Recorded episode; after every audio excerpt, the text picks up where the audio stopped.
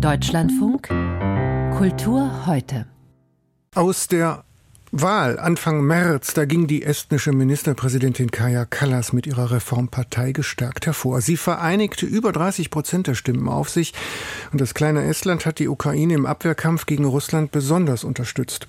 Das haben die Wähler geschätzt und belohnt. Die Vermutung liegt nun nahe, russische Kultur habe einen schweren Stand in Estland. Doch das Vene-Theater, das russische Theater in Tallinn, erfreut sich ungebrochen großer Beliebtheit. Benedikt Schulz war da und hat mit Darstellern gesprochen. Дура! Тьма! Пришедшая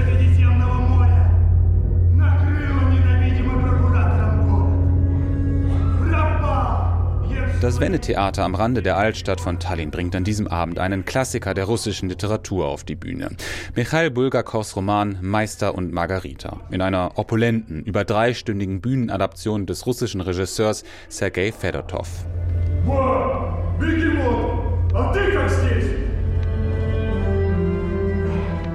Die Produktion des Wenne-Theaters, des russischen Theaters Tallinn, ist mit inzwischen 35 Aufführungen und fast 16.000 Zuschauerinnen und Zuschauern ein großer Erfolg. Und ein Zeichen dafür, dass das Interesse an russischer Kultur groß ist, auch in Zeiten, in denen das angrenzende Russland einen Angriffskrieg führt gegen die Ukraine. My name is Viktor Marvin and I'm from Ukraine. Ich heiße Viktor Marvin.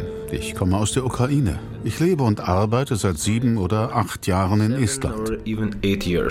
Right Viktor Marvin ist ein junger Schauspieler und festes Mitglied des Ensembles und spielt auch in Meister und Margarita mit.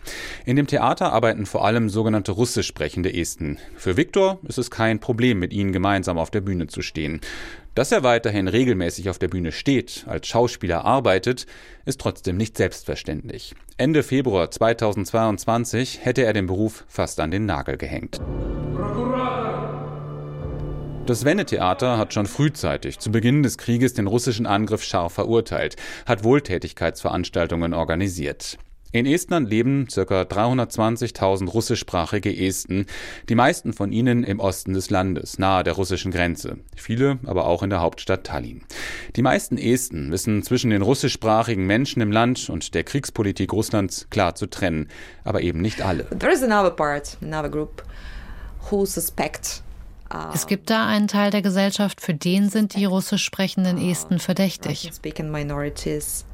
Julia Bali ist Chefredakteurin von Radio Chetirje, das russischsprachige Angebot des estnischen öffentlich-rechtlichen Rundfunks. Hmm, Sie haben den Verdacht, dass wenn der Krieg hier in unser Land kommt, dass alle russisch sprechenden Esten gegen Estland kämpfen werden, nicht gegen Russland. Und es ist schwierig, sie vom Gegenteil zu überzeugen, weil Estland sehr unter der sowjetischen Okkupation gelitten hat, für Jahrzehnte.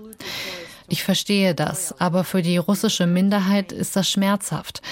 Selbst wenn man absolut loyal ist gegenüber diesem Land und die Ukraine unterstützt, bist du dennoch für manche ein Mensch, dem man nicht mehr vertrauen kann doesn't trust you anymore just because of this aggression. Zu Beginn des Krieges gingen manche Geschäfte dazu über, russische Bücher aus den Regalen zu verbannen.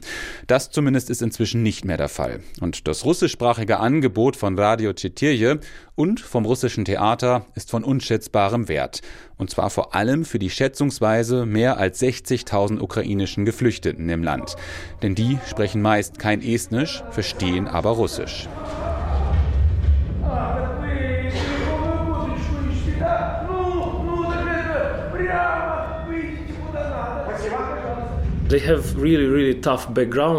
Diese Menschen haben Schlimmes erlebt und sie brauchen ein kulturelles Angebot, um sich abzulenken.